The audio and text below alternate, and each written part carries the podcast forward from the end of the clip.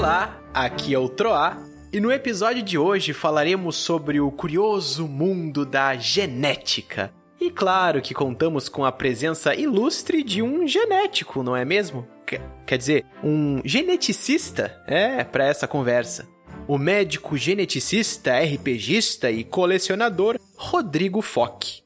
A conversa foi muito curiosa e tenho certeza que você vai curtir. Mas antes disso, o bardo aqui, como de costume, vai te contar como essa história começou.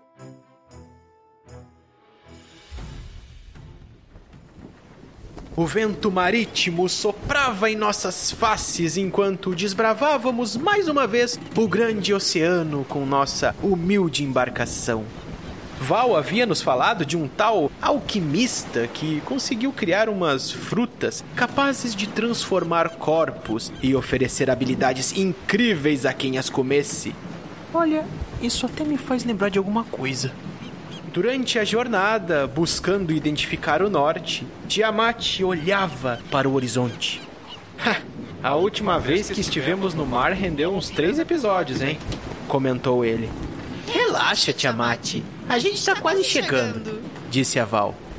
Estávamos há cinco dias no mar quando finalmente avistamos a ilha. Após desembarcarmos, adentramos na mata até chegarmos no tal vilarejo. E conversando com os moradores, descobrimos onde se encontrava o tal famoso alquimista. Seu nome era Sr. Fock.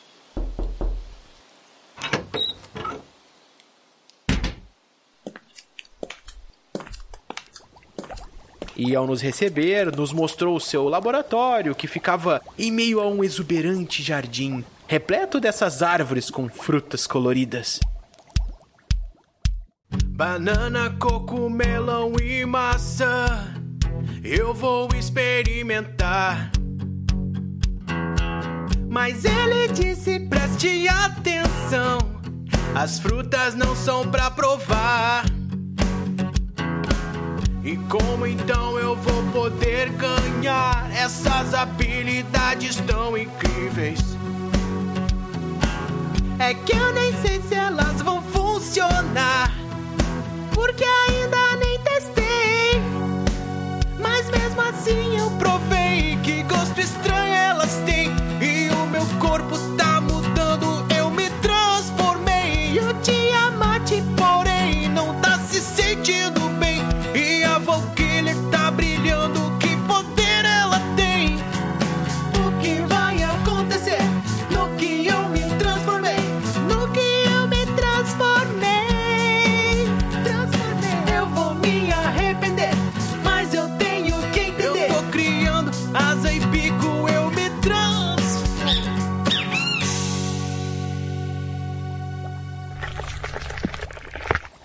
Mas o poder havia só durado alguns minutos.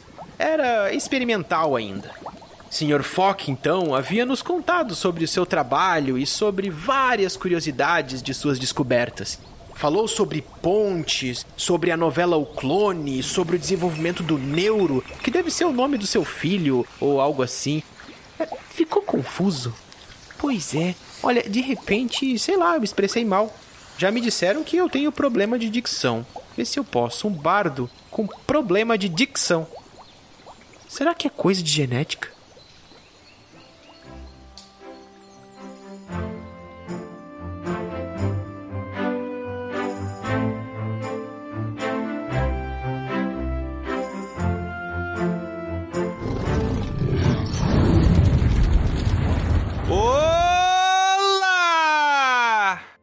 Aqui é o Tiamat e Rodrigo. Ai, ai, ai. Se por acaso eu tomar essa vacina aí que o pessoal tá distribuindo, eu quero só confirmar contigo se há a possibilidade de eu me transformar em um ser humano. Não. Olha, faz sentido ao contrário, né? pessoa. Pois é, né? Agora eu fiquei pensando, né? Se não seria bom realmente uma vacina que humanizasse as pessoas, né? Porque a gente tá precisando Olha, um pouco disso. Caraca, o Troato puxou um Olha. contexto filosófico. Foi para outro nível. Aham, uhum, caraca. Parabéns, Troato. Nunca vi tu ser tão inteligente. Ter um amigo. Nunca vi. Era pra ser um elogio. Olá, pessoas. Aqui é a Val e fazendo um contraponto com esse ar filosófico. Um sujeito foi no médico. Ele chegou mega ultra power ansioso e falou: Doutor, tenho tendências suicidas, o que eu faço? O que o médico respondeu? O que eu faço? Gente, que pergunta perigosa. Dependendo do médico, ele pode ter dado algumas dicas, né? Aqui nós trabalhamos com pagamentos antecipados. Que coisa absurda. Ai, meu Deus. Que absurdo, que piada errada. Eu falei que era um contraponto, tá tudo certo.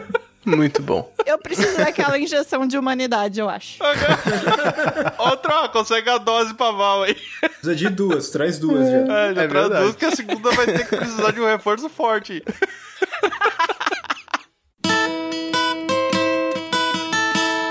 Olá, aqui é o Troá e habilidade, dom, genética. Hoje eu quero tentar descobrir como um bardo como eu pode cantar tão bem. Não parece. Eu acho que não é nenhum dos três, o Tro. Era geneticista mesmo? Não era psiquiatra que a gente ia conversar hoje, não? Mas é, eu acho que tu errou a pauta. Volta lá, olha lá no nosso calendário de pautas que eu acho que tá de errado. Aqui é Rodrigo Foque, eu sou médico geneticista e, cara, eu nunca gostei de jogar de healer. Olha só. Quando a vida não imita a arte, né? Exatamente, a gente tem que fugir da nossa realidade, né? É por isso que eu sempre faço personagens feios. Sei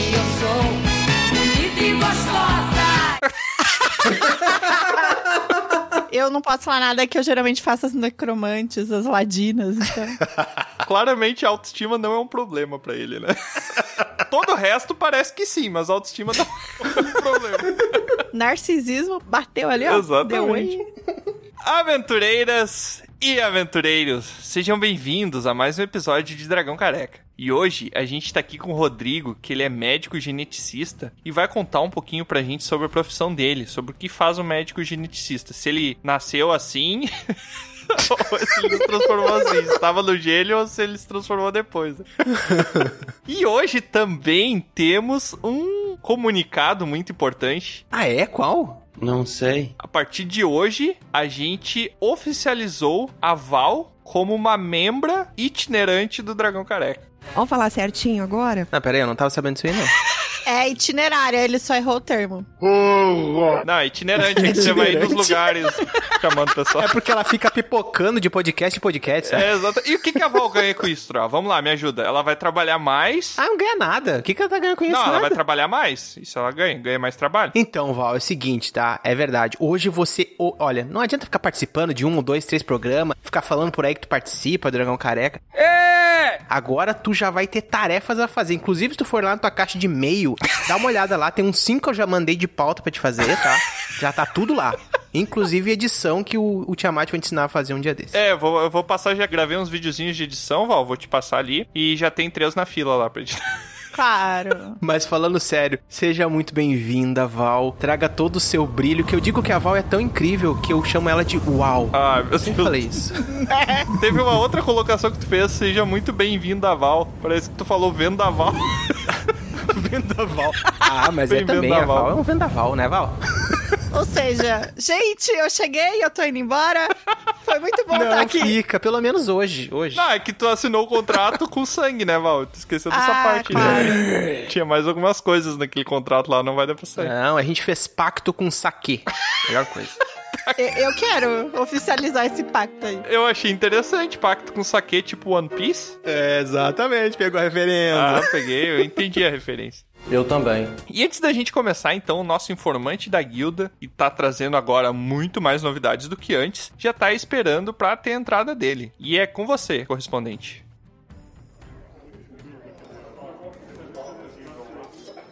Salve galera, aqui é Marcelo Rebelo e eu passei rapidinho aqui pra dar um recado muito top pra vocês, galera. Cola no grupo do Telegram da Guilda do Dragão Careca. Eu sei, eu sei, você tá pensando, pô, mas Marcelo, tem o Tiamat, o Troar. Eu sei, mas, né, é o que tem pra hoje.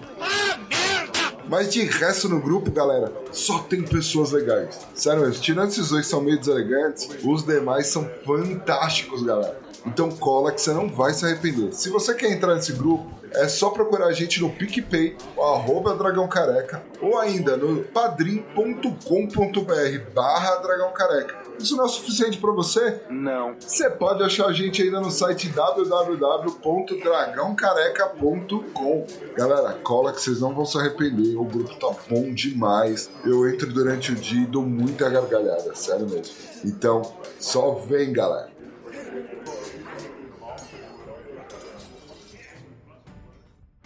Olha só, é, é incrível quando eu fico fora da guilda e o pessoal atualiza a gente, né? Mas no caso, o senhor já sabia. Caraca, trota, isso que quebrar o barato novidade. da galera. É. O pessoal ser feliz, caramba. Não, só disse que eu já sabia. Eu gostei dessas informações aí, foram muito relevantes. E semana que vem vamos ver se tem umas melhores. A magia da edição é uma coisa incrível, né? E antes da gente começar, então, na ausência da Lusa, mas na presença da Val, Já dá trabalho pra ela aí. é isso, vai ter que preencher aí. Então conta pra gente como é que o pessoal faz pra nos encontrar em outros mundos, Troá. Outro ar. Tô confusa. Eu já tava até no meu celular aqui descontraindo. Já era Troar, vai. É muito fácil pra você nos encontrar em outros mundos. A Val vai contar pra gente como é que é lá. Não, não, é você que vai contar, Troá, pode ir. muito bem. É só você procurar por Dragão Careca em qualquer plataforma aí. A gente tá em tudo quanto é lugar. Bota que vai ser as primeiras pesquisas no Google lá que vai aparecer. Dragão Careca, tanto no site como Dragão Careca também no Instagram. E claro, né? Se você quiser realmente ouvir a gente, que é o mais importante, né? Porque você conhece a gente porque você ouve a gente, né? Lá no Bar do Verde, no Spotify, é só procurar por Dragão Careca. Exatamente. E se você quiser mandar um pergaminho pra gente pra comentar sobre os episódios ou comentar qualquer coisa e pode falar o que, que aconteceu dentro do ônibus aí enquanto você estava com a cabecinha na janela ali escutando o nosso episódio, ou se você viu pessoas sem máscara e quer reclamar desse absurdo que tá rolando na rua aí, já, já fiz crítica social foda aqui. Se você quiser comentar qualquer coisa com a gente, fique à vontade, é só mandar um pergaminho para contato arroba dragãocareca.com que de três em três episódios a gente ou lança uma leitura de pergaminhos ou lançamos uma rapidinhas do careca. E se for uma leitura de pergaminhos, a gente vai ler o seu pergaminho aqui e vai te abacalhar também. e sem mais delongas, vamos então para o nosso episódio sobre médico geneticista. Só aproveitando assim, depois de toda essa introdução de vocês, eu sei que vocês já conversaram com o Túlio, que é psicólogo e tal, mas eu tô fortemente recomendando vocês conversarem com um psiquiatra também, tá? Eu falei? Mas o que, que eu vou conversar com ele de novo? Ele já sabe de tudo.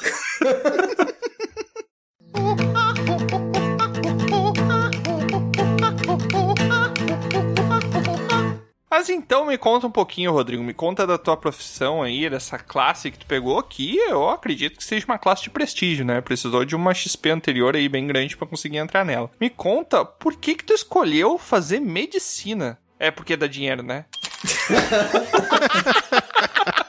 Não, essa pergunta é muito boa, porque assim, vira e mexe, eu converso com uma galera que tá pensando em prestar medicina tal, vira pra mim e fala, pô, e aí tal, né? O que que você acha? Tipo, vai, eu não vou ser hipócrita, medicina você consegue viver super bem, isso é de fato. Agora, aquela galera que pensa assim, pô, vou virar médico pra ficar rico, pra não sei o que, não sei o que, não sei o que lá. Cara, pega esse dinheiro que você vai investir na faculdade, sei lá, abre uma franquia de algum restaurante, de um Outback, alguma coisa assim. Outback. É isso, vai te dar menos trabalho, acredite. Você vai ficar menos cansado ao longo do tempo e você vai conseguir ganhar dinheiro. Eu nunca vi um Outback vazio, fechando, nada disso. Tu acha que o empreendedor ele tem menos consumo de energia? Olha, Não, não disse isso. tretas na internet. Eu até senti o peso na voz do Troar. Não é isso, não. Não é isso, não. Calma. Eu acho que, assim, de forma alguma, não é que é menos cansativo, menos. Mas assim, o sucesso, se você pensar em algumas coisas que você pode empreender, eu acho que ele é mais garantido em relação ao retorno, sabe? Uhum. Mas claro, isso varia de pessoa pra pessoa, né? Mas assim, se a gente for pensar, você decidiu fazer medicina porque você gostava de medicina, então. Você era aquelas pessoas que, sei lá, ficava cutucando bicho e. Não, quero ver. Não, cutu- aí já é sádico, né? É outra coisa. Então, Cutucar. sabe aquelas pessoas que desde a infância, quando a tia pergunta assim. E aí, o que, que você vai ser quando crescer? E a pessoa olha assim, fala: Não, você é médico. Vai na loja de brinquedo, quer comprar um estetoscópio, sabe? Aquelas coisas assim. Aham. Eu nunca fui assim.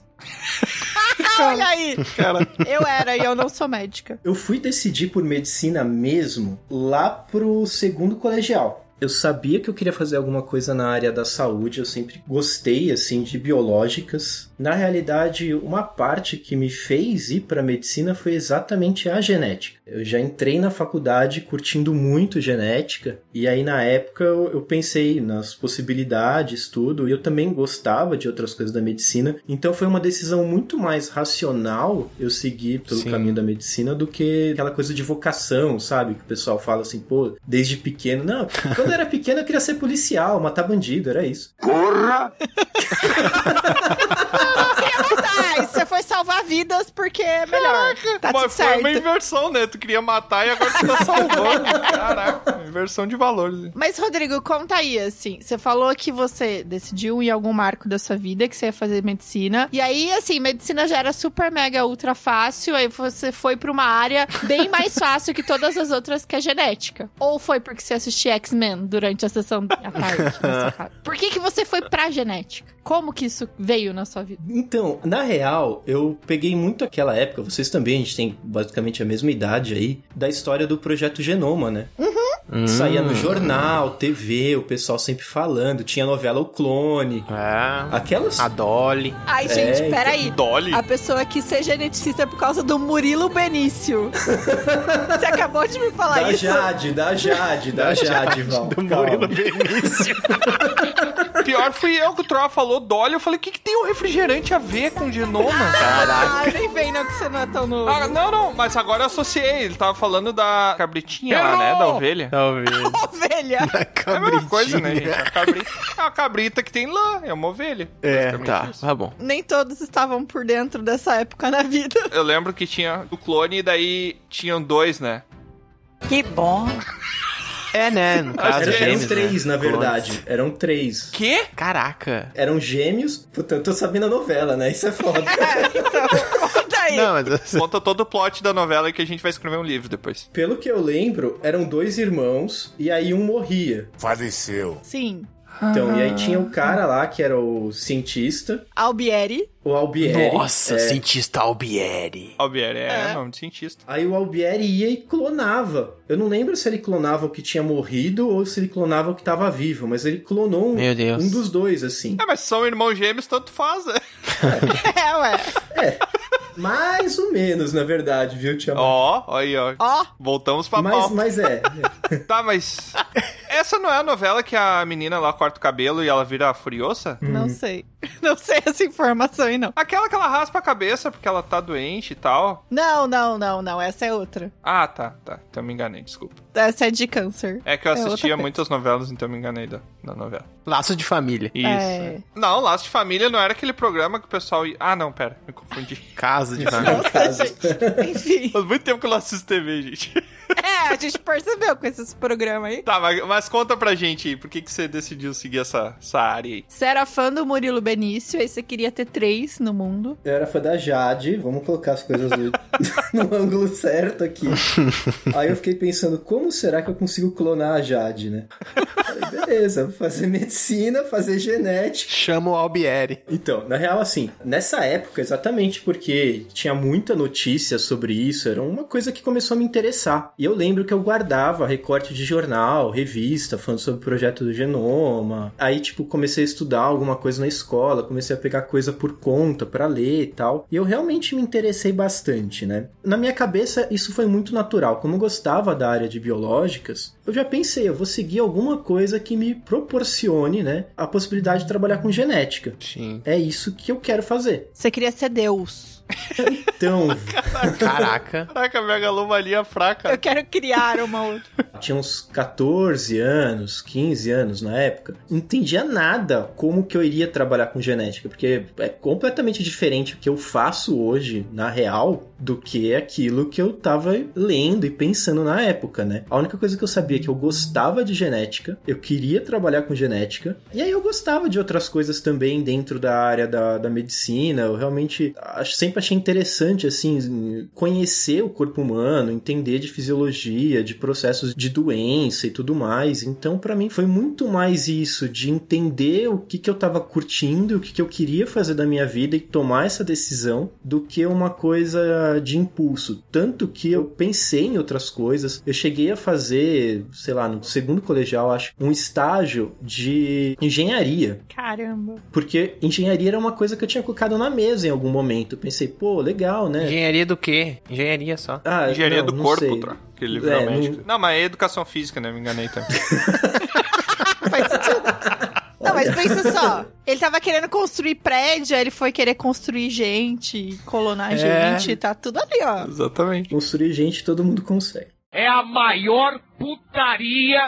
Construir, gente. Às vezes Às vezes Caralho. não. Às vezes só fica no projetinho. a melhor parte. Diga-se de passagem. Isso, constatações aí. Só no papel. É, no papel não é bom, não.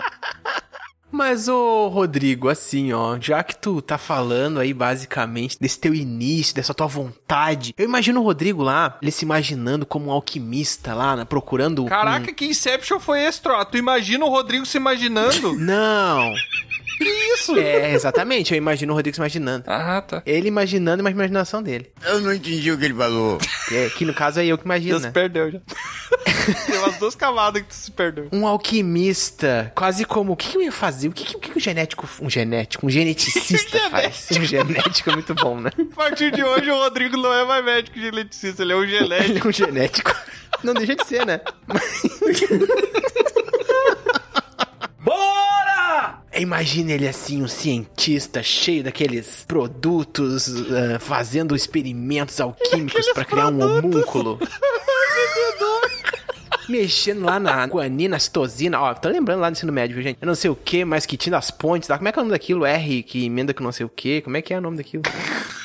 O, o DNA, você tá falando? É, isso aí, é RNA. Deixa ele se enrolar, Rodrigo. Rodrigo, desculpa, tá? Deixa ele se enrolar um pouquinho, dá uma corda pra ele. É as pontes lá, tudo as pontezinhas lá. Isso é porque ele era engenheiro, né? Ponte, tudo a ver. Mas não tá errado, não. É tudo ligado por ponte de hidrogênio. É isso aí. Sim, Viu? exatamente. Aí, ó. Aí, ó, ô Tiamat, te falei. Eu sabia disso, Troll. Tava só te apoiando aí. Mas, ó.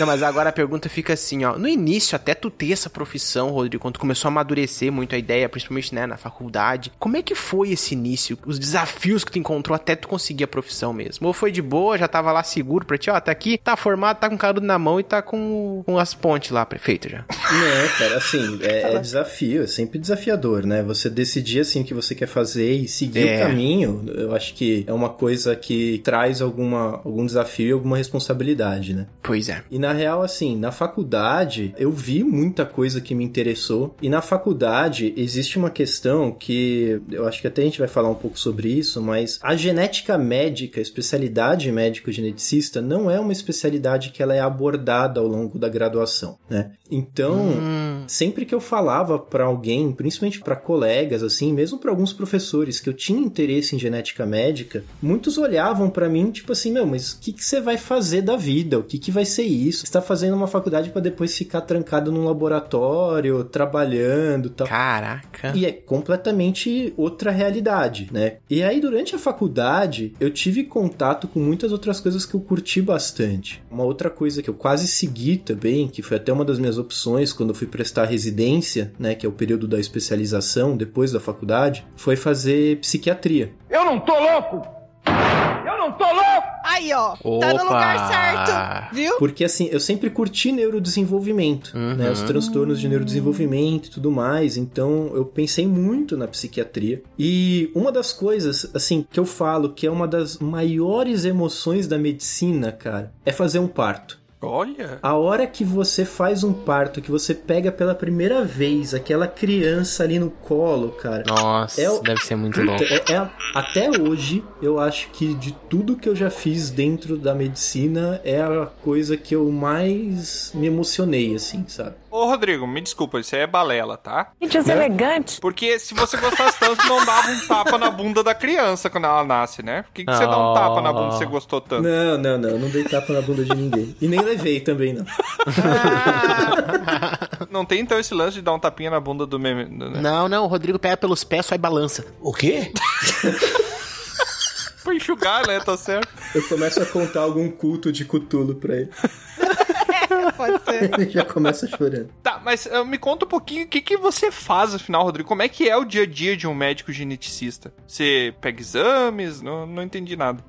Então, vamos lá. Primeiro, a genética médica, ela é a especialidade hoje em dia com o menor número de especialistas no país, tá? Existem no país, é, isso é estimado, mas são 330 médicos geneticistas no Brasil inteiro. Caramba! É, gente. É a especialidade com o menor número de especialistas. Isso é pouquíssimo mesmo. O que, um ponto de vista de mercado, deve ser bom, porque sempre há vagas, né? Não, assim, é uma especialidade que tá tem super oportunidade. Quem estiver escutando aí, estiver fazendo medicina aí, pensando em genética, Por favor, vá pra genética. né? Olha só. Pode me procurar para trocar uma ideia, eu sempre estou aberto a receber estagiários e coisas do tipo, então, enfim. O que que é especialidade, na real? Ela é uma especialidade clínica, como muitas outras especialidades, no qual eu vou fazer atendimento de pacientes que tenham condições genéticas. Então, basicamente, a genética eu costumo dizer que ela tem algumas grandes áreas. E aí eu acho que vai ficar fácil de entender o que, que são essas condições genéticas. Primeiro, pessoas que nascem com alguma malformação, Uhum. né? Que tem alguma síndrome malformativa. Ser feio não entra, né? Não, não é. Ser feio, então.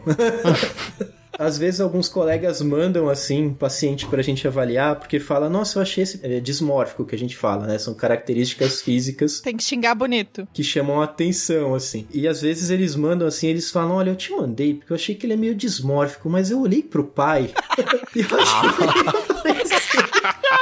Isso acontece. É só feio. Isso acontece, isso acontece. Acontece. Mas enfim. Isso é mal projetado mesmo. Eu já tive paciente no consultório que foi assim, que chegou pra fazer avaliação. Aí eu ficava olhando pra criança, não é possível que é só isso, tem mais alguma coisa. Aí é bem isso, você conhece a família, você fala assim, aí ó, não tem mais nada não, é só um problema. Eu imagino o Rodrigo chegando pro paciente. Ô, fulaninho, traga uma boa notícia. Você é só feio mesmo. Coitado do cara. Você não tem nada. É só feio mesmo. Não tem nada. Isso inclui beleza. Cirurgia plástica dá conta, vai procurar meu, meu amigo ali. Essa é uma das principais áreas de atuação aí do médico geneticista, né? Essa parte de síndromes malformativas, indivíduos que têm dismorfismos, que têm deficiência intelectual, Uhum. ou que têm outras questões aí, atraso de desenvolvimento, autismo e tal, que inclusive é uma área que eu Hum. trabalho bastante. Que legal. Mas existem alguns outros pilares, né? Um, um outro pilar importante aí da genética médica é a oncogenética. Que da hora. É a investigação de casos de câncer familiar. Ah. É basicamente uma prevenção da doença, né? Uma prevenção da doença. Qual é a possibilidade da pessoa vir a ter aquilo, né? Isso aí. A gente sabe que mais ou menos 10% dos casos de câncer eles têm uma causa genética por trás. né? Eles têm uma síndrome de predisposição ao câncer. Que nem aquela história do BRCA1, BRCA2, que foi que há um tempo atrás a Angelina Jolie fez a cirurgia de mama porque tinha aquela Aham. predisposição tal. Isso é uma área de atuação também no médico geneticista. É uma área importante aí de atuação também. E a gente pode trabalhar em vários outros setores. Então, às vezes, na parte de reprodução humana, investigando infertilidade, aborto de repetição, na parte de outros quadros também, às vezes associados a distúrbio de movimento ou regressão, ataxia, tipo assim, coisas neurológicas que possam ter origem genética, né? Isso também é uma área aí, a neurogenética, também é uma área importante que a gente atua. Amo. E tem também a parte laboratorial, mas a parte laboratorial, bem diferente do que eu imaginava com os meus 14 anos, que eu ia estar lá modificando os DNAzinhos para fazer o que eu quisesse acontece no meu laboratório, na verdade é uma parte mais de interpretação de exame genético, né? Então, às vezes, vem os exames, o laboratório faz o exame e precisa de um médico para fazer aquela interpretação. Porque vem com letra de médico, né? Daí precisa de outro pra entender também o que tá escrito. pra entender. e eu vou te falar que muitas vezes, mesmo saindo no computador, o pessoal não entende o que quer dizer. Aí, É muito termo técnico. É. ou seja, no Google a gente não descobre que a gente tem de problema genético. E quando tenta descobrir pelo Google, descobre errado, viu? É. Fica a dica, não procurem pelo Google. É que você vai morrer em 15 minutos sempre, o Google vai dizer. Deixa eu aproveitar e, e linkar com outra pergunta, então, assim, a gente sabe que hoje em dia tem uns testes que você faz, você pode fazer estudo genético. É isso que eu ia perguntar, de ancestralidade, né? É, é por aí, assim, que a gente vai ter um norte, se a gente pode dar ruim na vida ou não. Eu Caraca. acho que dar ruim na vida não é só o teu gênio, não, que vai decidir, Val. Dar ruim de doenças problemáticas, Ah, tá, tá, tá. entendeu? De doenças degenerativas, de doenças que são mais complicadas. Principalmente do ponto de vista neurodegenerativo, né? Que é o que eu tenho mais contato, assim. Mas é por conta disso. É, vamos lá.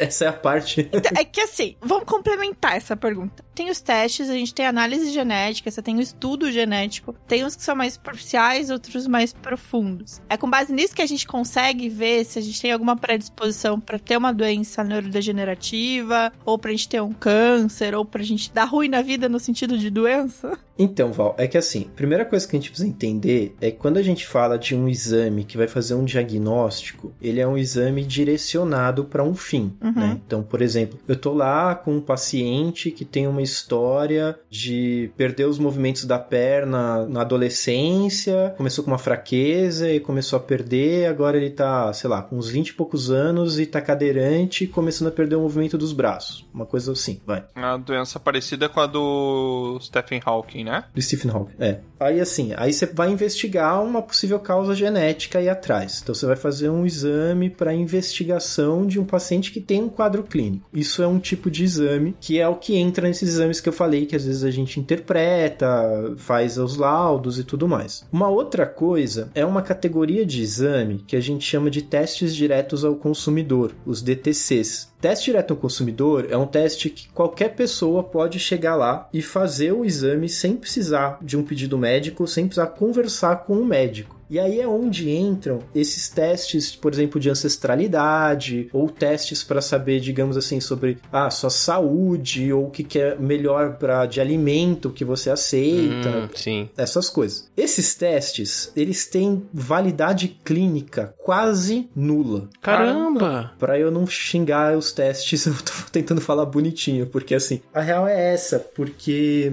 esse tipo de condição, então, por exemplo, putz, você saber, sei lá, tem um teste lá que fala sobre o tipo de esporte que é melhor você praticar, né? Baseado ali, mais ou menos, em algumas coisas, se a sua fibra é de um jeito, se a sua fibra muscular é de outro, tal, não sei o quê. Esses testes, eles foram desenvolvidos com base em estudo de polimorfismo de população específica. O que, que isso quer dizer, Rodrigo? Você tá maluco? Mais ou menos assim. Isso não é uma condição puramente genética. Isso é algo que a gente chama de multifatorial. Ou seja, a gente tem uma influência genética aí por trás, mas a gente não tem uma causa genética específica. Não é um único gene, não é uma única região lá do nosso DNA que é responsável por isso. Existem diversas regiões diferentes que vão ser responsáveis por aquela característica. O que você tá querendo dizer é que o teste é um pouco inconclusivo, né? O teste é inconclusivo e ele é vendido como se tivesse ali um, um sentido. Que eu pessoalmente acho que no futuro a tendência é que a gente compreenda mais essas coisas e ele comece a ter uma validade maior. Hoje em dia, isso aí é uma super dor de cabeça para geneticista, assim, de forma geral. A gente não costuma recomendar esses testes, não. Muitos acreditam que é uma nova astrologia. Então, é isso aí. Exatamente isso, tropa. Viu aquele teste lá que falou que podia ficar maluco? Era tudo mentira. Mais ou menos, mais ou menos. Não, mas, mas Val, pera aí. A gente sempre tem que olhar pra clínica. Ah, Val, aquele, aquele vale. Aquele... vamos exagerar também, não vamos descartar o óbvio.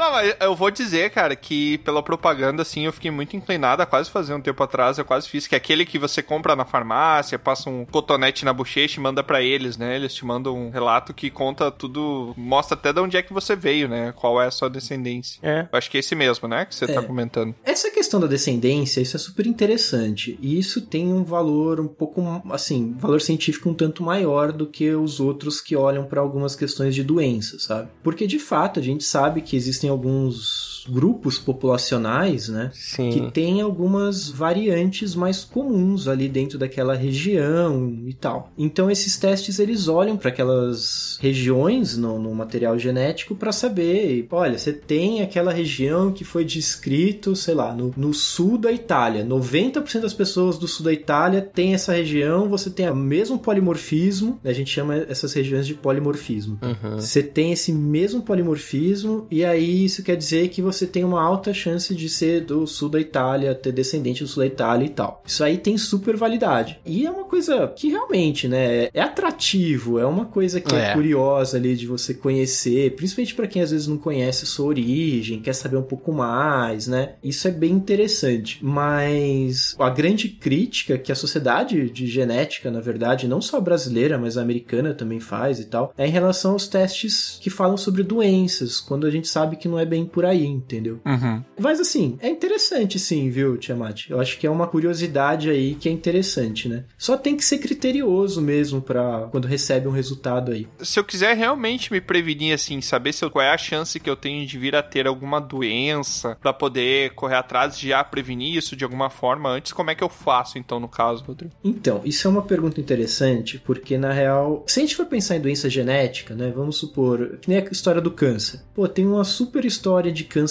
na família. Eu vou passar lá com um geneticista pra gente fazer uma investigação de uma predisposição hereditária ao câncer. Isso é uma coisa. Agora, vamos supor, puta, eu quero saber se eu tenho risco de ter pressão alta. Ah, porque meu pai tem pressão alta e eu tenho mais alguém. Pressão alta não é uma doença puramente genética. Uhum. Ela é uma doença multifatorial. Ela depende dos seus hábitos de vida, não só da sua genética. Mesmo que existisse um exame, que não existe, né? Mas assim, mesmo que existisse um exame que te falasse, olha, você tem tantos por cento de desenvolver pressão alta no futuro. O que, que eu vou fazer com essa informação? Merda nenhuma! Eu vou levar em consideração assim, ah, beleza, eu tenho um risco alto de desenvolver pressão alta, eu vou fazer atividade física e vou evitar sal. Se você tiver um risco baixo de desenvolver pressão alta, você vai abrir um saleiro e tacar na sua boca?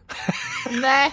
Pois é. Eu acho que é interessante pra dar um alerta pra pessoa, né? Porque daqui a pouco a pessoa tá vivendo de exageros mesmo, isso daí pode ser benéfico pra fazer ela, ela meio, ó, se eu continuar fazendo isso aqui, eu não vou viver até os 50, né? Não, assim, essa questão da conscientização, isso é super importante, né? Mas o- uma das grandes críticas disso é exatamente esse ponto. Porque, a real, a genética ela é uma área muito recente da ciência como um todo. Eu não tô nem falando só da genética médica, mas assim, a genética humana mesmo, né? Ela é uma área muito recente aí na ciência. Então, existe muita coisa que a gente ainda vai entender. Cara, se a gente sentar pra conversar de novo sobre esse tema daqui a 10 anos, Hum. eu posso virar e falar: ah, pô, vocês lembram quando eu falei aquele negócio lá atrás? Puta, que idiota, agora já saiu tal, tal coisa. Mudou tudo. Que mudou, exatamente, né? Eu conheço isso porque eu sou da área da TI, né? Então também a, a evolução das coisas e a mudança é constante. A mutação, ela é muito, muito viva, né? Nessas áreas. Até porque tá sempre se estudando coisas novas a respeito, né?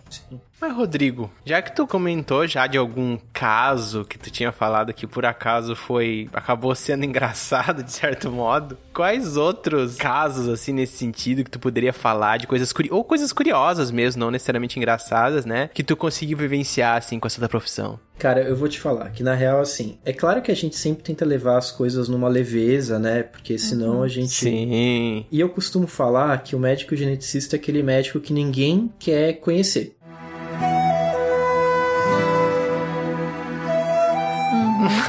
É, fato, porque assim, a gente é encarregado de dar umas notícias o tempo todo. Tanto que quando tem uma boa notícia, assim, uma situação boa na genética, isso é muito raro. A gente é aquele médico que quando chega no hospital para avaliar uma criança que tá na UTI neonatal, já sabem que é um caso grave, que é um caso complicado. Sim. Aham. Que a chance, às vezes, de da criança sair pode ser baixa. Então a gente não é. Não carregamos, dificilmente portamos notícias boas. É tipo oncologista, né? Assim, É, o pessoal é, então. vai já não querendo ir, assim, droga. Isso é, é uma boa comparação. Eu, eu acho que, do ponto de vista de notícias, a oncologia é mais pesada. Uhum. Realmente sei que ela é mais pesada, mas eu acho que a genética tá logo ali, sabe? Uhum. Então a gente tenta sempre trazer alguma leveza, até pro paciente, em consulta, em conversa, nunca tirar, né, qualquer esperança, por mais que a gente saiba. Isso a gente vê na prática clínica, sabe? Por mais que a gente saiba que às vezes aquela criança tem seis meses de expectativa de vida. Putz, outro dia eu tava recebendo no meu consultório uma paciente que tinha seis meses de expectativa de vida e agora tá com quatro anos e meio. Caraca, Ai, gente, é tão legal isso, né? isso é bom, né? Putz. Então, assim, eu acho que essas histórias elas marcam muito. Sim. E a gente vê muita história também pesada, como a gente tá falando sobre genética, eu trabalho, parte dos meus vínculos aí são dentro de uma universidade aqui em São Paulo. Como eu atendo muito paciente SUS e tal, eu vejo muito aquelas condições extremas de abuso, por exemplo, né? Incesto, e que aumenta a chance de doença genética. Sim, com certeza, Caraca. né? Já dizia o Joffrey lá, veio todo errado, rapaz. É, pois é. Por dentro a cabeça era um, era um nó.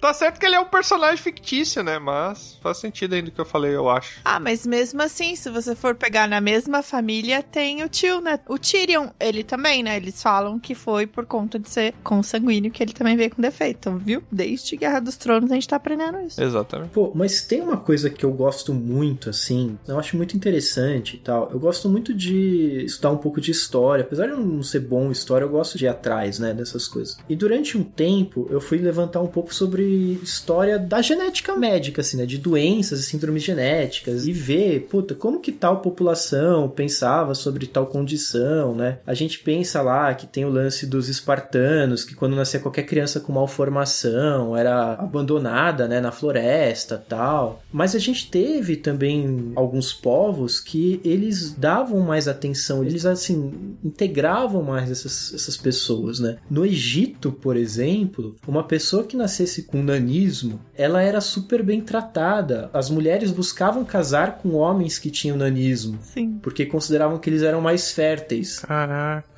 Sabe? A religião molda bastante também dos valores de conceito, né? Porque é uma Sim. herança muito grande, uma herança social muito grande que a gente tem, né? E até algumas coisas, quando a gente pensa em RPG, né? Ou quando a gente pensa em fantasia de forma como um todo, tem algumas coisas que eu acho muito interessante. Por exemplo, se a gente pega alguns seres mitológicos, que nem um ciclope, sereia, existem diversas condições genéticas que, assim, esses mitos, eles foram mimetizados dessas condições genéticas.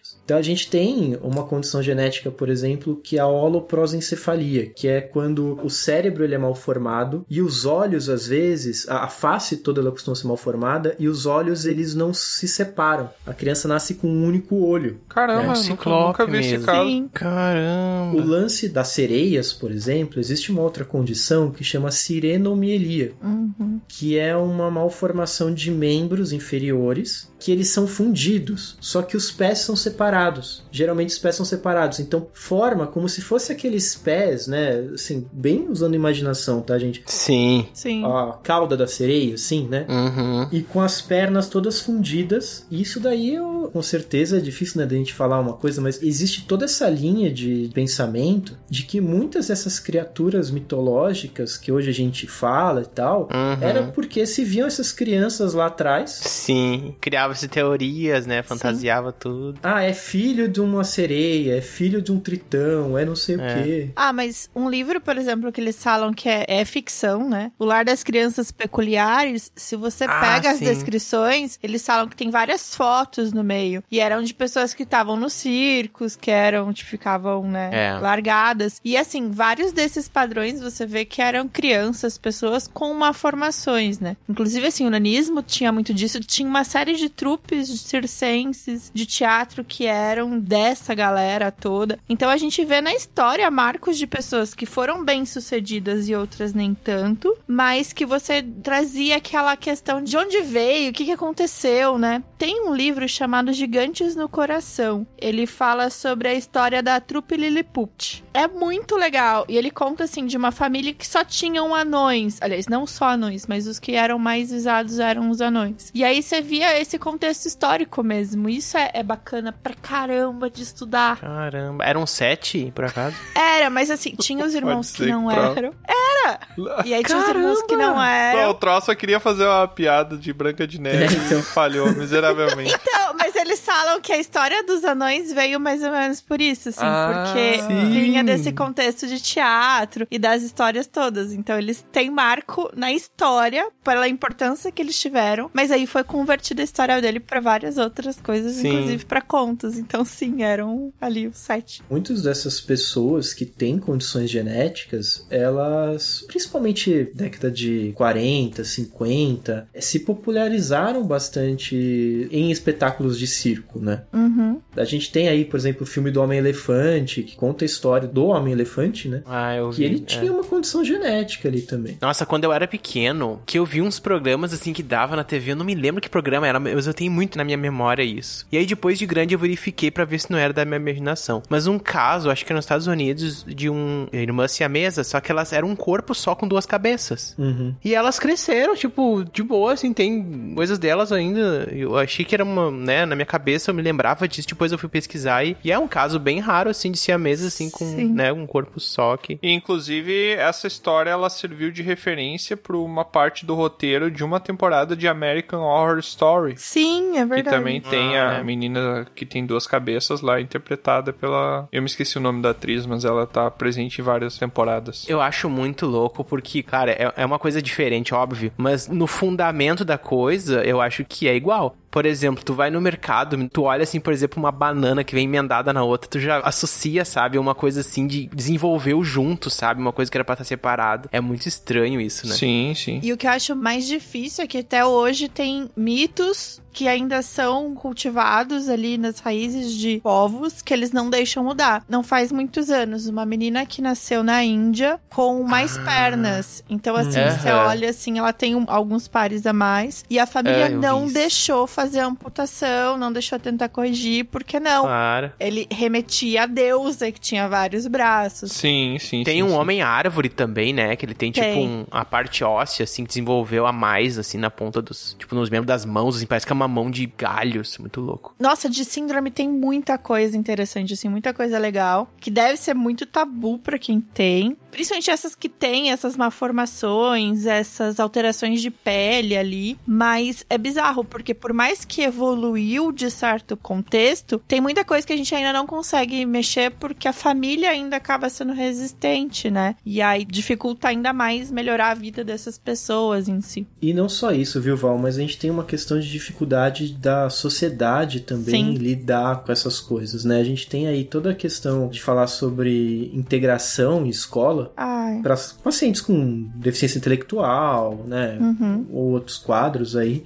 Isso não funciona para todo mundo, no sentido de assim, não é todo mundo que consegue entender a necessidade daquela pessoa estar ali. Sim. E aí acaba, às vezes, sendo muito pejorativo, né, com essas pessoas. Então, eu acho que a gente, como sociedade, também tem muito a evoluir ainda em cima disso. né? Sim, com certeza. Sim. O mal do século é a falta de empatia, né? As pessoas não conseguem se Total. colocar no lugar dos outros. E isso daí gera todo o resto, né? Todos os outros problemas sociais que nós temos. A questão da diferença, de lidar com a diferença, não só de opinião, mas de Seres. Enfim, sim. né? Condições, modo de Sim. ver que seja. É muito louco isso. Sim. A gente tá muito no caminho ainda pra, pra conseguir. Nem sei se é possível.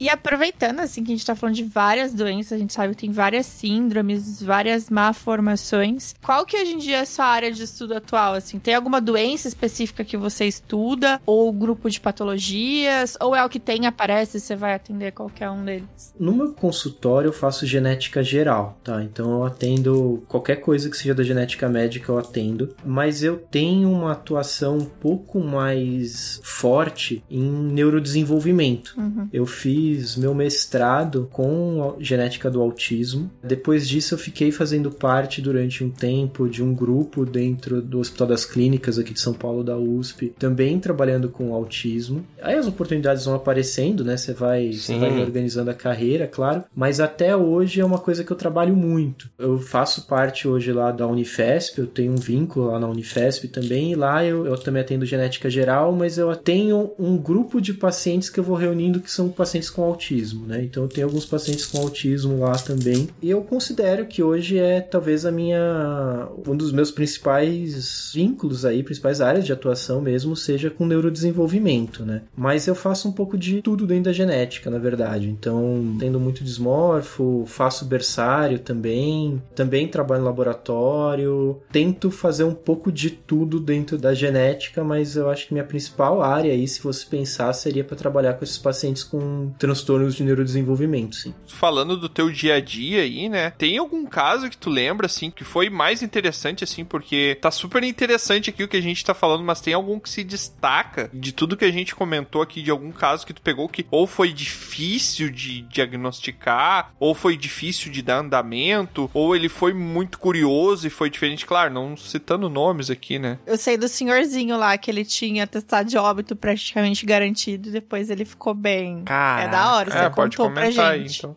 Eu tenho um paciente que é um paciente muito querido meu. Hoje em dia ele é até próximo, assim, né? A gente acabou criando um vínculo por outros motivos também. E que ele tinha um quadro bem, bem complicado, degenerativo. Já tinha passado em vários especialistas. Já tinha feito alguns exames genéticos que não, não tinham mostrado nada conclusivo. Foi um caso até que, na realidade, assim, eu, eu tive alguns colegas com quem eu conversei discutir o caso. Eu falo isso muito na genética. Dificilmente a gente faz as coisas sozinho, porque Sim. a gente tá falando de condições que são raras. Existem algumas doenças aí que acometem, tipo, menos de um a cada um milhão de indivíduos. Nossa, muito raro. Assim, existem doenças genéticas que, tipo, sei lá, tem cinco doenças descritas no mundo daquela doença, sabe? É. Tem umas coisas que são ultra raras, assim. Tem que juntar várias opiniões, né? Muita Uhum. coisa, porque. E esse caso específico, a gente chegou a levantar uma hipótese para ele de uma doença que tinha tratamento, e o tratamento é relativamente simples, que é uma vitamina, a gente repõe uma vitamina que o corpo não consegue utilizar direito, né? Então a gente dá uma superdosagem dessa vitamina. E apesar de que não tinha o diagnóstico fechado naquele momento, começou ali com a medicação. E assim, a primeira vez que ele entrou no meu consultório, ele entrou um andador, Ai, coitadinho. com um respirador, que ele usava um CPAP, extremamente grave, assim. E aí a gente entrou com a medicação, deu uns dois meses, meu telefone tocou o nome dele. Aí eu, putz, já pensei assim, Hum. deve ser alguém da família, deve ter acontecido alguma coisa, né? Uhum. Quando eu atendi, foi ele falando comigo como se nada tivesse acontecido. Caramba. Eu falei assim: não, não, peraí, é, eu vou te ligar. Eu vou te ligar por vídeo porque eu quero ver você. Caraca, que legal. Eu liguei por vídeo, ele tava em pé, andando, falando, como se nada tivesse acontecido. Avaliei ele presencialmente dali a dois dias, ele tava super bem, né? Aí a gente foi ajustando dose de medicamento, tudo. Essas doenças, elas às vezes têm algumas recaídas. Atualmente ele tá em um período de recaída da doença, então tem sido uma briga, né, pra gente conseguir deixar o metabolismo dele ali estável, porque é um erro inato do metabolismo, é uma alteração metabólica, mas é um caso que também me marcou bastante, que eu lembro bem, eu nunca vou esquecer da hora que ele me ligou ali, da forma como foi. Então esse é um caso também que ficou Legal. bem marcado, assim. É. E esse com certeza foi um desafio na tua carreira, né? É, a gente tem alguns. Eu costumo falar que na genética a gente não tem aquele arroz com feijão. Por exemplo, você fala, ah, um cardiologista ali, ele vai atender 10 pacientes num dia. Desses 10 pacientes, 5 vão ser por conta de pressão alta. Sim, sim, sim. É uma árvore de decisão, né? Não é uma árvore de decisão A mais B. Se for A e se for B, então é C o problema. Não, é todo exige uma quase uma investigação ali, né? É. Então, na genética genética, assim, cê- cara, você pode passar, sei lá, um ano inteiro só atendendo casos diferentes, sem necessariamente ver o mesmo diagnóstico duas vezes dentro daquele ano, sabe? Então, eh, de forma geral, é uma área que realmente exige aí estudo. Eu costumo falar, se vocês me perguntarem, ah, sobre antibiótico, pode ser que eu não vou saber responder vocês. Mas, Mas a gente tem esse outro lado aí que é um lado muito investigativo e tal, e que é uma coisa que pra mim é muito gratificante também, Então todo dia é um desafio diferente, basicamente, né? todo dia. Bom, Rodrigo, já que a gente tá falando tanto assim de exemplos e do contexto dessa profissão, eu te pergunto especificamente, os nossos teleouvintes, as pessoas que acompanham, né, o Dragão Careca, que estão lá pensando em fazer alguma coisa relacionada à medicina e pensou em genética também, tá ouvindo esse episódio aqui pensou, poxa, é, exato, X-Men é legal, né, pessoas lá, quem sabe, né, não conseguir desenvolver formas de tornar a gente mais habilidoso ainda, quem sabe, né. Enfim, aqui a gente tá falando do contexto da doença, mas num lugar que todo mundo é multicores, imagina uma pessoa que nasce azul. Imagina que incrível seria uma pessoa que nasce toda azul. Não seria um caso a ser estudado também? Aí eu pergunto, já que eu fugi da, da pergunta e já devaneei. a pergunta já virou um negócio nada a ver, né? Mas vai Eu lá, eu quero pergunto- ver onde é que vai eu dar isso. A pergunta já sofreu mutação, né? Já virou outra coisa. É, exatamente. Per- a pergunta já tá toda mutante, Rodrigo. O que dizer para essas pessoas que estão querendo entrar nesse mundo fantástico da medicina, especificamente da genética, né? Por onde começar? Ouvindo esse podcast? Ou vai lá e pega umas ervilhas e começa a estudar Mendeleev? Ou o quê? As ervilhas são boas sempre.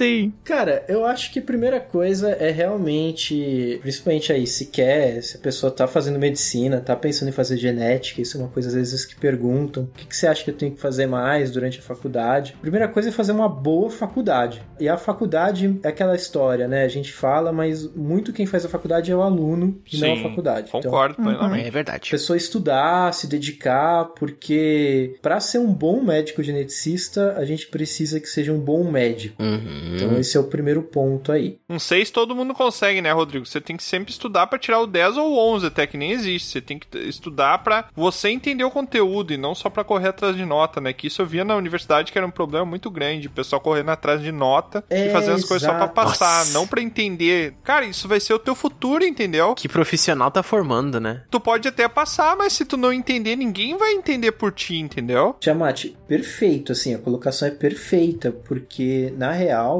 não é a nota, é você entender ali o conteúdo, é você compreender. Eu acho que mais importante do que você ter um boletim perfeito e, e, tipo, sei lá, você não, não ter é, nenhuma empatia, por exemplo. Uhum. Porque a gente sabe que empatia é fundamental na vida, na verdade, né? Mas eu acho que pô, você ser um médico sem empatia, pelo amor de Deus, né? E há um paradoxo, né? Que o pessoal diz que. O pessoal diz, né? Eu ouvi três pessoas falando na minha vida inteira. Os médicos são frios. É, que os médicos acabam adquirindo uma frieza porque estão em muito contato com a morte, né? Digamos assim, e isso acaba se tornando parte da rotina. Isso eu vou falar que assim, é real que a gente acaba meio que transformando numa coisa natural pra gente o que naquele momento pra aquela pessoa não é. Sim. Uhum. Então eu acho que muito disso, da frieza, é por conta disso. Mas eu acho que uma coisa é você, sei lá, por exemplo, você vai atender um paciente, você não vai ficar chorando junto com ele e tal. Pode, é. Outra coisa é você ver que o paciente ele tá tocado e você, por exemplo, não levantar pra pegar um papel pra ele limpar o olho, entendeu? Uhum. Eu acho que essa que é a diferença, entendeu? Aham. E uma coisa que eu acho também que é importante colocar, essa frieza que todo mundo fala, às vezes não é questão da frieza em si, é da racionalidade. Você estuda aquilo, você vivencia aquilo com várias pessoas, você é curioso sobre aquilo. Isso é importante pra quem tá nesse ramo. E assim, você aprende a lidar melhor. Então tem isso. Quando eu comecei a fazer a faculdade, o pessoal falava muito assim: você não pode ser amigo de paciente. Meu,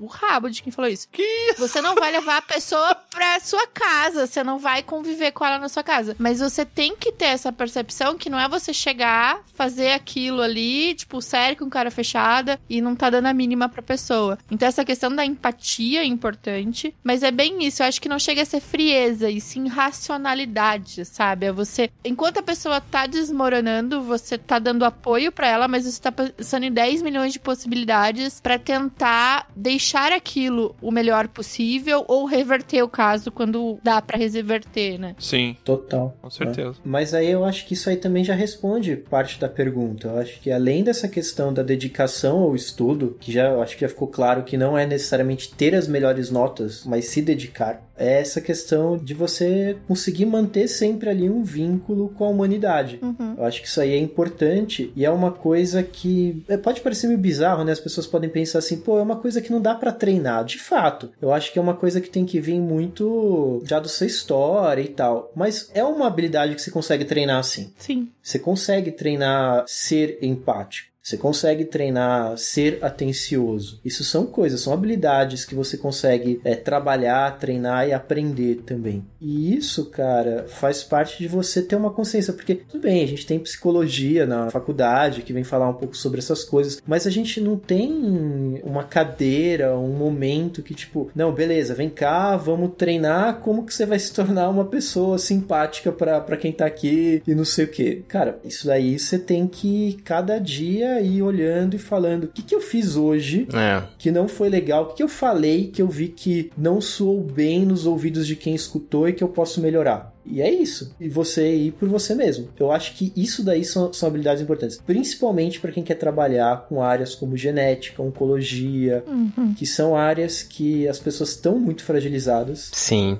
e que você precisa ser um pouco mais do que só técnico, sabe? Uhum. Sim. Você precisa ser humano, né? Precisa ser humano, mas você também precisa ter aquele momento que você vai se desligar depois que você saiu do seu consultório. Não que não tenham casos Ah, isso aí. que vão mexer muito com você, e é lógico, né, que são pessoas. Mas tem coisas que você também vai treinando pra falar assim: não, enquanto eu estou na clínica, eu sou a profissional que tá atendendo. Isso é muito difícil. E dali pra fora, eu não posso absorver tudo isso também, porque senão você você vive numa carga muito grande. Eu atendo a maior parte dos pacientes neurológicos. Meu, se eu for ficar pilhada com tudo de ruim que eu já vi de pacientes que são neurodegenerativos, eu não vou dormir à noite, sabe? Eu não vou dar risada, eu não vou Sim. viver. Sim, sim. Eu atendo um monte de oncologia também. Então é isso, eu acho que é outra coisa importante. Se você tem estômago ali, você tem cabeça pra isso. Se você não tem, procure um profissional pra te orientar e passe faça terapia e tal, Pra você conseguir também ter essa percepção de que você não é o seu trabalho, você tem você É. na vida pessoal também. Sim.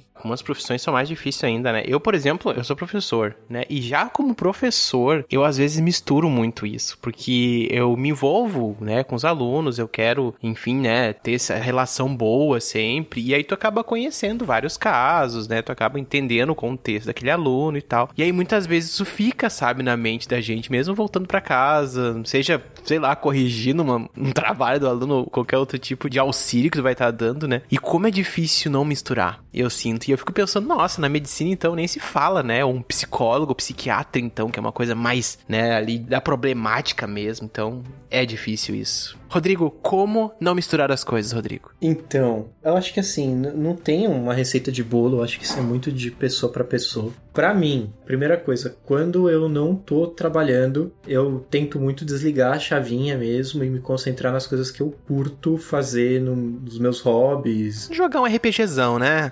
Videogame, Board, um RPG, videogame. board game. Fazer coleção de Cavaleiros do Zodíaco.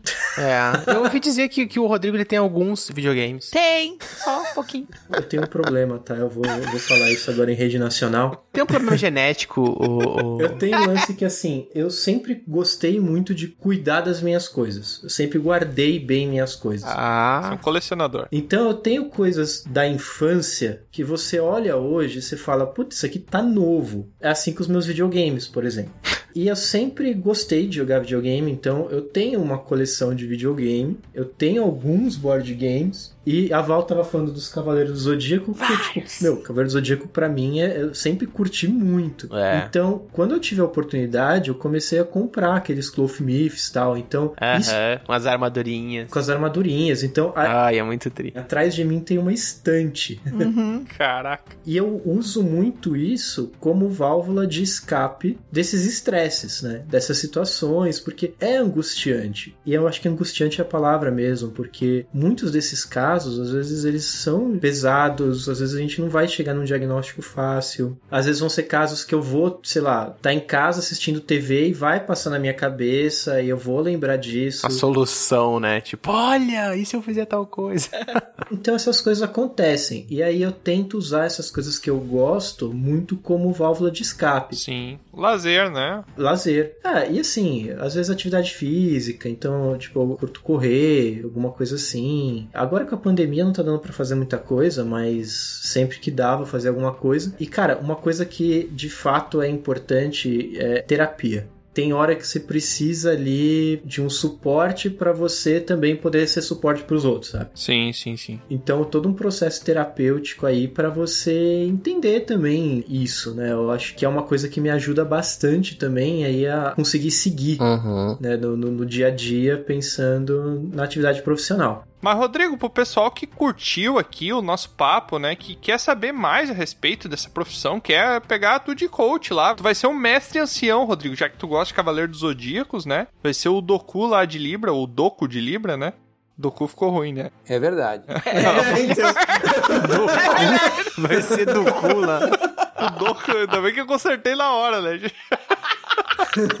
vai ser o Doku lá e tu vai recomendar pra galera, ou se tu produz algum tipo de conteúdo aí pro pessoal te acompanhar, passa tuas redes sociais aí e usa esse momento para fazer o seu jabá. Cara, então vamos lá. Primeiro, se for para falar sobre medicina, vocês podem me encontrar no DR, né? De Consultório. no hospital. A consulta é baratinha. Eu tenho o um Instagram aí, um, o doutordr.rodrigofoc, que eu também não posto muito. Tenho um problema com redes sociais de criar conteúdo, mas lá de vez em quando eu faço alguma live, eu posto alguma coisa, eu comento alguma coisa. Geralmente puxo algum stories ou alguma coisa assim, então talvez vocês me encontrem ali. E também existiu um projeto que tá meio em suspensão aí, que é o Genicast, que foi um podcast, é um podcast de genética médica, no qual eu com outros colegas geneticistas abordamos assuntos dentro da genética médica, mas aí eu falo que tá em suspensão porque ele tá parado desde 2019, porque geneticista é péssimo para criar conteúdo, pelo jeito. Então é isso, mas em algum momento ele vai voltar. Quem quiser, tem episódios antigos aí, vocês acham na, no Spotify e tal. Caraca, eu. Rodrigo, Rodrigo, deixa eu te falar. Você tem que começar um novo projeto e eu sei o nome perfeito. Tem que ser um podcast também sobre genética. Vai dar merda, vai dar merda. Sabe qual vai ser o nome? Qual? GNT. GNT! Nossa, GNT, cara, perfeito! eu acho que vai dar um probleminha aí de, de royalties. Não, mas é GN, é GN, é G-E-N-E-T, GNT. Deus. Ia ser perfeito, cara, ia ser perfeito. E eu botei Dragão Careca o nome desse nosso aqui, né? Nesse momento não veio uma ideia boa, né? Não, mas aí que tá. Oh, mas Dragão Careca é bom, é tipo... É muito bom. Você lembra, assim, né? Você pensa num dragão careca. Careca. Quanto mais vezes alguém repete isso, pior fica pra mim. Tu pensa num dragão desprovido de bulbo piloso. Olha só.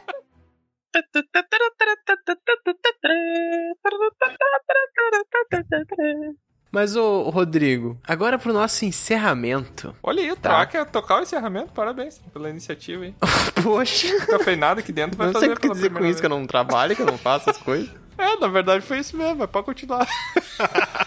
Bom, agora no nosso, encerramento, então, eu vou convidar aqui Tiamat. E lá vamos nós. Pro nosso encerramento, Rodrigo, uma pergunta, que essa fica pro final, porque é a pergunta que a gente realmente sabe que vai ser provocadora. Aliás, provocativa, que é né, a conjugação melhor. Rodrigo, que pergunta que a gente não fez que tu gostaria muito que a gente tivesse feito? Provocativo, eu achei que o Troy ia te xingar pra você sair no soco, né? Essa é a pergunta. Cara, não, mas eu senti falta de uma pergunta que pra mim é bem importante, sim. E eu acho que não dá, tá? Pra gente terminar essa conversa sem ter essa pergunta. Então eu vou esperar que eu, o Tiamat ou o Troá façam essa pergunta. Eu não vou nem falar da Val, porque a Val é colega, é próximo. mas eu tô esperando que vocês me perguntem quando que eu posso jogar com vocês. Ah, olha aí. Não, mas a resposta aí é nunca.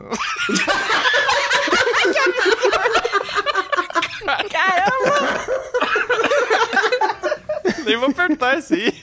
Não tem a menor condição. Ó, eu. Filha Ô, da mãe. né? Rodrigo, deixa eu te dar a dica. Você faz assim: Pô, tava você arranja um mestre, aí você chama eles pra jogar de personagens, aí você consegue, porque do contrário não tem esquema. É. Eu já arranjei o Marcelo. A gente quer. Gente é pra narrar, não é pra jogar aqui, tá? Quando a gente vai convidar o, o Rodrigo pra vir narrar pra gente? Aí que tá. É, exato. Aí, aí valeu. Ô, Rodrigo, quando é que Aí você vai valeu. narrar pra gente? Essa vai ser a pergunta.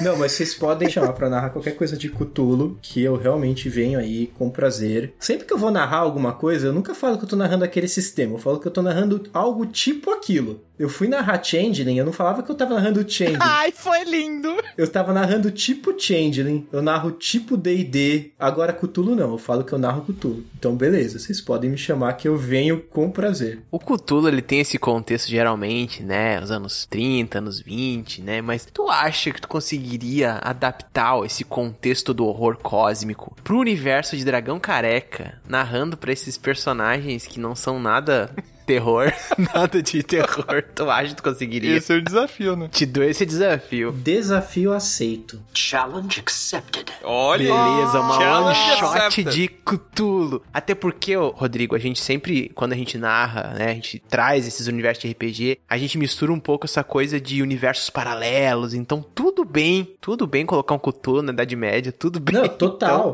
total. beleza, olha aí, ó. Então, já fica esperando vocês, teleouvintes, pessoal da guilda, Rodrigo narrando uma one shot de Cthulhu no universo de Dragão Careca. E eu tenho até uma ideia, porque no Ah. começo do episódio também foi falado que a gente precisava de um psiquiatra, né? Mas na falta, né, de termos um psiquiatra, a gente pode chamar o nosso psicólogo. E daí tu narra um RPG com o Túlio, né? É,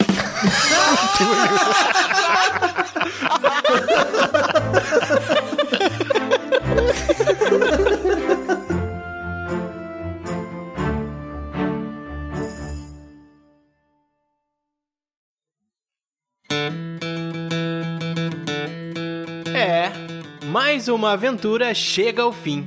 Mas é claro que não para por aqui. Você pode acessar dragãocareca.com e descobrir sobre outros portais para nos acompanhar. E se você quiser fazer parte da nossa guilda, fica aqui o convite do bardo. Acesse PicPay ou padrim.com.br e busque por Dragão Careca. Seu apoio será muito bem-vindo. Obrigado por nos acompanhar e até a próxima!